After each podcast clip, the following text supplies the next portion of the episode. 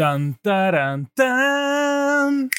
Тан-таран-тан-тан. И с вами Евген, и это подкаст Dart Traders. Сегодня мы с вами будем обсуждать то, что происходило вчера, потому что вчера был по-настоящему насыщенный день, а именно встреча Байдена с Путиным. Э, хотя ее мы сегодня не будем обсуждать, потому что у нас есть супер важная тема, а именно встреча, или точнее пресс-конференция Федрезерва, главы Федрезерва Джерома Паула, решение по процентной ставке и, естественно, прогноз экономики, инфляции и дальше вообще монетарной политики Федрезерва от Федрезерва. И именно это мы с вами будем сегодня обсуждать, потому что на данный момент это важнее. Потому что не то, что встреча Байдена с Путиным не важная. Дело в том, что она может подождать. Ее можно еще пооценивать и далее уже делать какие-то выводы. А вот то, что происходит сейчас на рынках, это уже то, что происходит сейчас. И мы с вами видим, кстати, как все это дело отражается на ценах рынка. К примеру, индекс доллара США растет просто какими-то невероятными темпами. И все из-за того, что как бы Федрезерв сообщили о том, что то их прогноз по ужесточению монетарной политики в виде увеличения ставки будет гораздо раньше, чем они планировали. И именно это, естественно, испугало инвесторов. И именно это, естественно, вызвало вчера рост доходности казначейских облигаций, а также рост доллара. Сегодня казначейские облигации падают, но рост доллара продолжается, а именно индекс доллара США. И сегодня в своем телеграм-канале Dar Traders, на которого вы обязательно уже подписаны, подписано. Если вы не подписаны, то я не понимаю, что вы вообще делаете. Быстрее подписывайтесь, я вас там всех жду. Мы с вами наблюдаем, что доллар сегодня растет. Если вы видите то, что, да, там, допустим, сегодня упал евро или сегодня упал рубль, нет, это не эти валюты упали, это просто именно доллар вырос. Из-за того, что инвесторы почувствовали, то Федрезерв начинает постепенно смотреть в сторону ужесточения монетарной политики. А если Федрезерв смотрит в сторону ужесточения монетарной политики, э, вероятно, в скором времени ставки начнут расти, рост доходности начнется опять же тех же трежерей, начнется переток капитала э, именно в доллар, потому что доллар остается максимально дешевым сейчас. Потому что индекс доллара США на минимальных значениях, именно индекс доллара США. И это, конечно же, вот сейчас является главным, главным событием, то, что вчера Федрезерв высказался по поводу того, что он готов ужесточать, именно это дало толчок доллару. Естественно, сейчас вот мы наблюдаем то, что мы наблюдаем. И, кстати, тот же биткоин, как супер рисковый актив, также следует вслед за долларом. А точнее не вслед за долларом, а против доллара. То есть, если доллар растет, естественно, биткоин падает. Что же вчера такого сказал Федрезерв? Почему всем нужно бояться? И будет ли у нас вообще тузимун дальше? Первое, что мы должны с вами понять, что Федрезерв не ужесточал политику вчера, а он оставил ее без изменений. Естественно, ставка без изменений 0,025 и, естественно, скупка активов без изменений. Почему я так уверен именно в скупке активов? Те, кто не знает, это количественное смягчение, многие еще называют это неким печатным станком, хотя по сути это не является печатным станком, но провоцирует рост активов. Но об этом как-то нужно подробнее разговаривать, если кому интересно. Почему я говорю, что естественно оставил скупку активов без изменений? Изменений. Все очень просто, потому что Федрезерв уже год как говорит о том, что в случае, если Федрезерв начнет снижать количество скупки активов или как скупку активов в целом, он заранее предупредит, чтобы, чтобы инвесторы были в курсе. Почему инвесторы должны быть в курсе? Почему мы должны верить Федрезерву, когда Федрезерв говорит, что он предупредит? Представьте на секундочку, если бы Федрезерв на заседании вчерашнем сказал бы, мы снижаем количественное смягчение. То есть мы снижаем со 120 миллиардов в месяц до 100 миллиардов. Это вызвало бы на рынках шок. То есть это вызвало бы тот самый переток капитала. Вы видите, как отреагировал доллар. Именно индекс доллара США, что все так сильно выросло, ну точнее доллар так сильно вырос, большинство сейчас активов в шоке. Золото падает, та же нефть падает. Почему падает нефть? Нефть падает по одной простой причине. Потому что, в принципе, сегодня драйверов, движущих цену на нефть, нет никаких никаких. То есть ничего на нефти сегодня не происходит. Но нефть падает в цене, и она падает просто элементарно в противовес доллару. Если на нефти будет какой-то позитив, то она будет слабо реагировать, если даже доллар будет расти. Золото, золото падает опять же в противовес росту доллара, потому что инвесторы начинают покидать защитный актив в виде золота и уходить в бакс, потому что ужесточение монетарной политики говорит о том, что денежная ликвидность будет становиться меньше, а значит, э, сами понимаете, меньше предложения, выше цена при, при том же спросе или при увеличении спроса. спроса. То есть тут все ясно. Что же у нас происходит именно со скупкой активов сейчас? Почему, э, почему так важно именно то, что ФРС изначально даст сигнал? То есть я уже объяснил, что это вызовет очень сильный переток капитала в доллар, и тогда на рынках может начаться хаос. То есть Федрезерв это не просто, понимаете, Центробанк Соединенных Штатов, так как доллар во всем мире это мировая валюта. Естественно, это от эмиссии доллара происходит в Соединенных Штатах, и э, Соединенные Штаты крупнейшая экономика в мире, а значит, это может вызвать как раз-таки вот этот вот переток капитала, который может привести к разным перекосам, к разным кризисам. Поэтому Соединенные Штаты, Федрезерв не может просто взять вот так сейчас после долгой стимулирующей политики и сказать, мы снижаем количественное смещение. То есть они заранее объявят об этом. И более того, разговоры начнутся за, о, том, что, о том, что мы собираемся снижать количественное смягчение, чтобы посмотреть на реакцию рынков. Вот вы только себе представьте, год, целый год экономика Соединенных Штатов, типа как бы, ну, ну, не типа, а так и есть, печатает деньги. То есть находится под супер мягкой денежно-кредитной политике. Прям печатает деньги сказать это сложно, потому что есть свои нюансы. Ну вот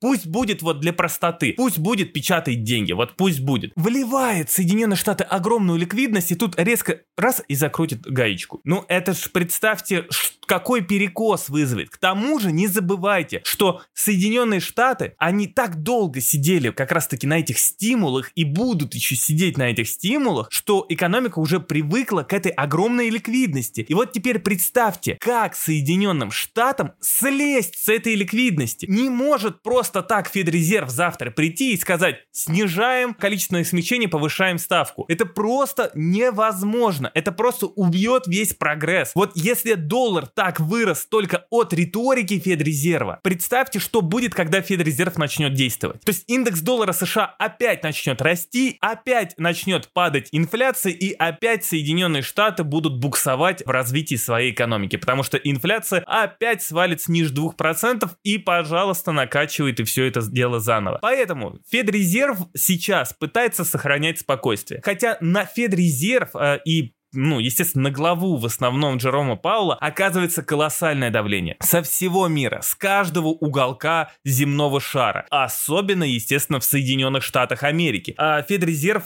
ну, можно отдать должное, что они так долго держатся, учитывая весь этот шум про огромную инфляцию, про гиперинфляцию, которая ну просто невозможна на данный момент в Соединенных Штатах Америки. Просто невозможно. Посмотрите, какие орудия, так сказать, есть у Федрезерва для того, чтобы в случае, если инфляция начнет расти, чтобы ее остановить. Всего лишь то, что э, Федрезерв всего лишь заявил о том, что они готовы приступить к обсуждению снижения количественного смягчения, то есть э, снижения скупки активов, и доллар уже охрененно как вырос. Это, э, и это только слова.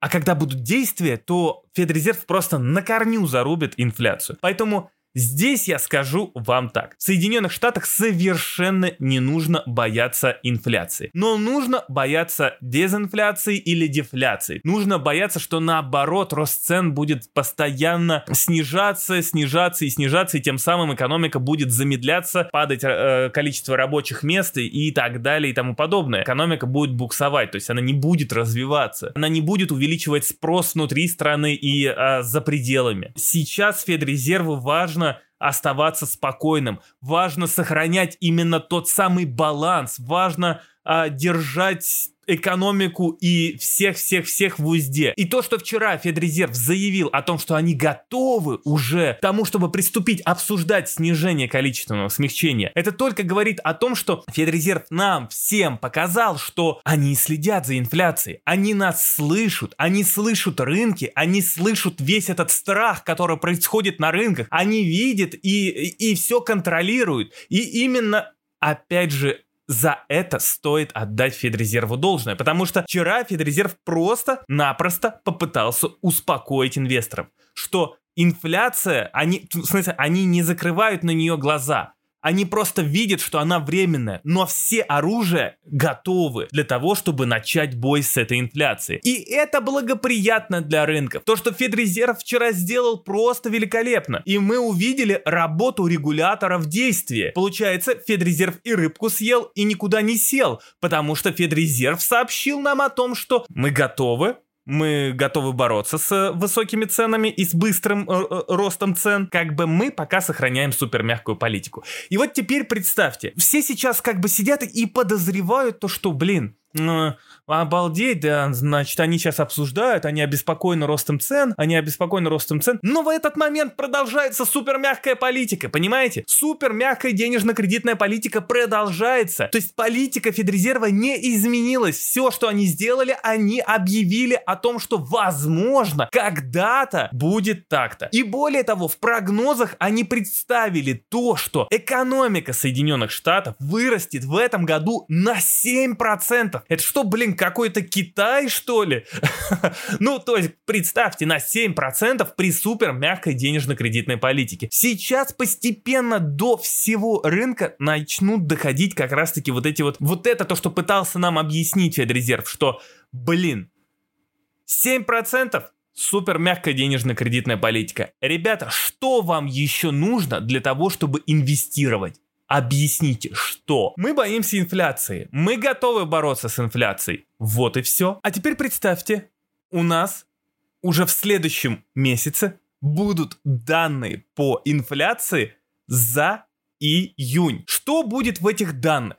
Все очень просто. Во-первых, начинается эффект базы. В июне 2020 года инфляция выросла. И более того, мы с вами сейчас в данный период времени видим, что первое, именно в июне доллар практически встал и остановил свое падение. Более того, после слов Федрезерва мы видим, что даже доллар немного подрос. Насколько он здесь задержится, пока неизвестно. Более того, да, растут цены на энергоресурсы, продолжают расти цены на, на энергоресурсы, и это, естественно, проблема. Но цены на сырье, типа лесоматериала, там, я не знаю, меди, э, других металлов, все это наоборот упало в цене. Более того, мы с вами еще видим следующее, что данные торгового баланса показывают, что дефицит торгового баланса перестал в Соединенных Штатах расти. Он стал ну, там прям совсем на э, милипусечку сокращаться. А это говорит о том, что, а, ну, опять же, у нас спрос рождает предложение, предложение, спрос.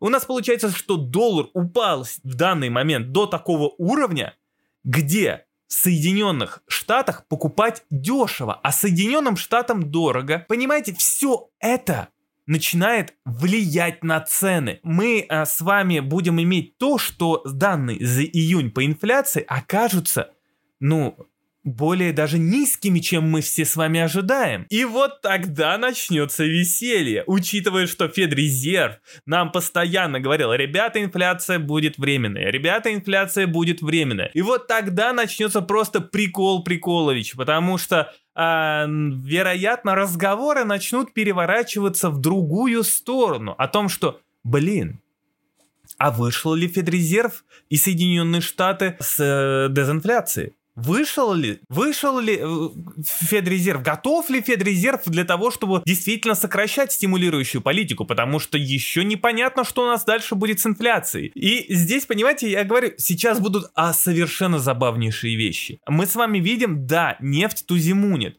но, возможно, иранская нефть чуть-чуть приостановит э, рост цен на нефть. Тогда, сниз, снизившись цены на энергоресурсы, тоже будут немного влиять на цены в сторону замедления. Хотя, скорее всего, это продлится недолго. Но об этом мы с вами поговорим как-нибудь в другой раз. Ну и еще важный нюанс это то, что эффект пандемии начинает наконец-таки проходить. Что значит эффект пандемии? А именно нарушение цепочек поставок и необычный спрос на товар, особенно на товары короткого пользования, но и на разные-разные-разные всячины. Но опять же, об этом это мы с вами пропускаем. Сейчас цепочка поставок постепенно начинает налаживаться. Более того, потребитель в тех же штатах начинает перекладывать инфляцию, то есть рост цен, с товаров короткого пользования на у, сферу услуг. То есть сфера услуг до этого страдала, а сейчас туда начинают обращаться люди. Что значит туда начинают обращаться люди? Ну то есть люди начинают после ограничений выходить из дома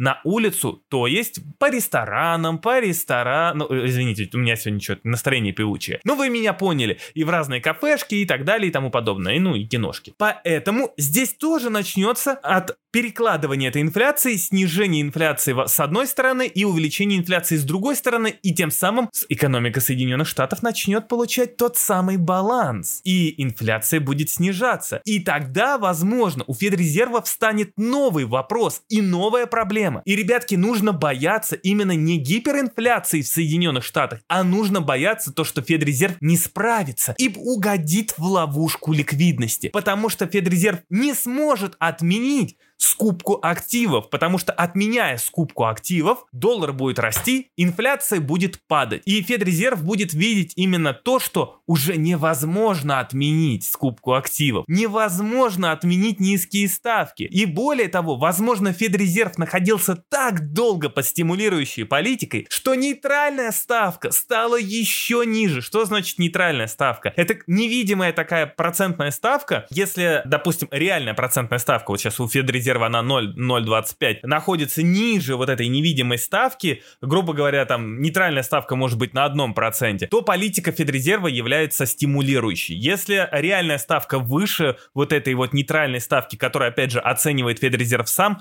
то политика Федрезерва является жесткой или как это, не стимулирующей, ястребиной, пусть будет ястребиная политика. Сейчас Федрезерв, находившись долго под, стим, под стимулы, под стимулами может угодить в ловушку ликвидности. То есть суть в том, что именно ставка, которая нейтральная, может снизиться намного ниже, что Федрезерв не сможет поднять нормально ставку. И что тогда делать, хрен его знает. И именно это будет называться ловушка ликвидности. То, что невозможно будет отменить эти стимулы. А если отменить стимулы, то как будет функционировать экономика? Поэтому, дорогие друзья, я бы...